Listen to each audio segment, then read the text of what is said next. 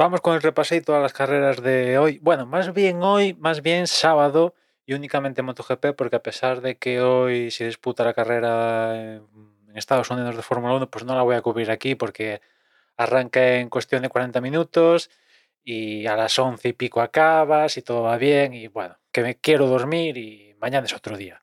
El caso es que sí que voy a repasar un poco MotoGP porque una de las particularidades de este fin de semana en MotoGP es que el viernes vieron que el domingo las condiciones meteorológicas iban a ser muy malas y decidieron que lo gordo, que es la carrera del domingo de MotoGP, trasladada, trasladarla al sábado, que sabían que iba a hacer buen tiempo, y poner el sprint en, en vez del sábado, en el domingo, con la esperanza de que, bueno, si se puede disputar, bien, y si no, pues también. Cosa que finalmente fue lo que pasó. La carrera se disputó el sábado y el domingo, pues llegó el mal tiempo. Se hicieron la carrera de Moto 3, Moto 2, ya Moto 2 se tuvo que sacar bandera roja y ya finalmente el sprint ni tan siquiera arrancó por las condiciones meteorológicas. El caso, carrera del sábado, Gran Premio normal, y bueno, pues otra vez que Jorge Martín, teniendo todas las armas en su arsenal, ha vuelto a fallar. Ha vuelto a fallar, ha perdido puntos con Magnaya. Ahora mismo está a 27 puntos.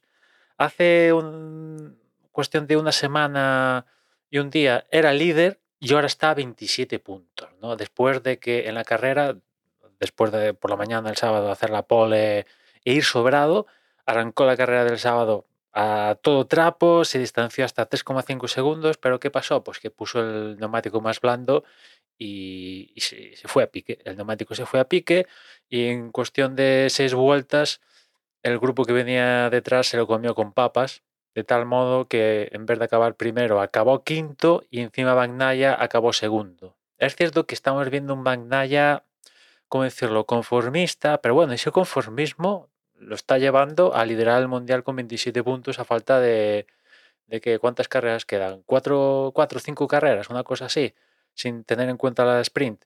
Eh, poco, poca broma. O sea, está claro que es más rápido a día de hoy es Jorge Martín. Yo creo que eso no lo duda nadie. El más rápido es Jorge Martín, pero Jorge Martín es el más fuerte. A día de hoy no es el más fuerte, porque si fuera el más fuerte, encima lideraría el mundial. Y no lo es. ¿Es Bagnay el más fuerte? Mm, yo me inclinaría a decir que sí. Decir que sí porque es el líder del mundial. Eh, ha cometido sus fallos, pero bueno, le saca 27 puntos a, Martín y, Jorge es cierto que depende de sí mismo, si gana todo lo que queda, sigue siendo campeón del mundo, pero tiene que hacerlo. Y hasta ahora, en las últimas dos fines de semana, pues no lo ha hecho, no ha ganado, a pesar de haber liderado la carrera por unos cuantos segundos. Por unas cosas por otras, en, en la anterior carrera se cayó. Y aquí una lección mala de neumático. Es cierto que lo cogieron a falta de, de ocho curvas, una cosa así. O sea, le sobró una vuelta, que si no le hubiera salido hasta bien la, la jugada, pero bueno, lo pagó caro. Eh, pues dos grandes premios, dos fines de semana que, que, podía haber salido con una ventaja de más, más, más 15 puntos o por ahí, y ahora tiene un déficit de menos 27. Aún quedan carreras en juego y se pueden jugar, pero bueno, tiene que recuperarlo. Y puede seguir fallando él. O sea, bueno, Bagnaia también puede fallar en cualquier momento, pero bueno, que sí, que vale muy bien lo que decía el otro día de yo soy el más fuerte y tal, vale, muy bien, pero hay que cruzar la línea de meta.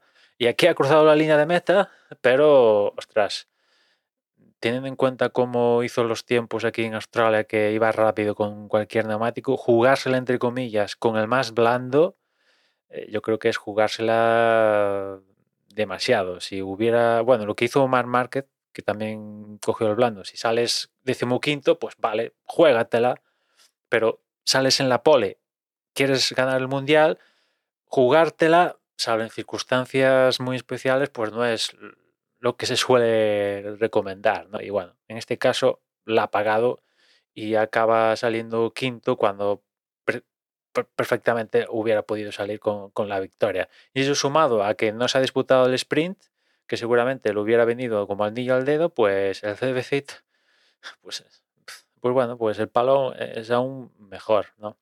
¿quién aprovechó el, el pajarón de Martín? Pues Zarco. Zarco que estaba por ahí y dijo, bueno, llevo, no sé, desde la Polka en MotoGP y nunca he ganado, pues me apetece ganar. Y ganó Zarco. Ganó Zarco, seguido de Bagnaya y tercero Dillan Antonio, que desde que se ha enterado de que no tiene plaza a día de hoy en MotoGP, pues eh, no sé qué han hecho, un Ducati, en Gresino qué, pero de repente el tío es una de las mejores de, las mejores Ducatis que hay en parrilla y si en la carrera anterior fue cuarto, ahora acaba tercero con sensaciones buenísimas. O sea, a, este paso hasta lo ficha Honda y todo, ¿no? Cuarto fue Binder y como digo, quinto, quinto Martín, ¿no? Bueno, eh, la cosa está. La cosa está así. Yo empiezo a, pensar que Jorge Martín está demasiado seguro de sí mismo y, y bueno,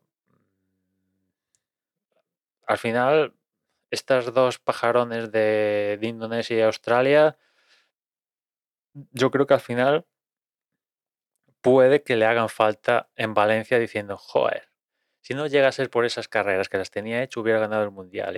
Y, se queda con cara tonto, ¿no?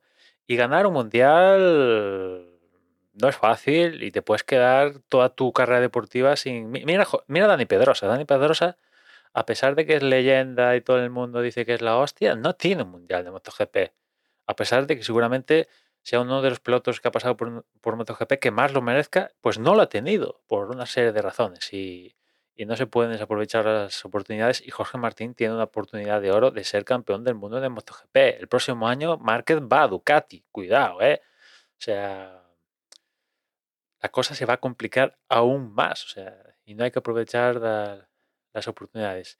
En fin, próximo fin de semana sigue la acción porque cerramos este triplete con Tailandia. A ver qué pasa ahí en, en territorio tailandés y a ver cómo se dan las, las carreras.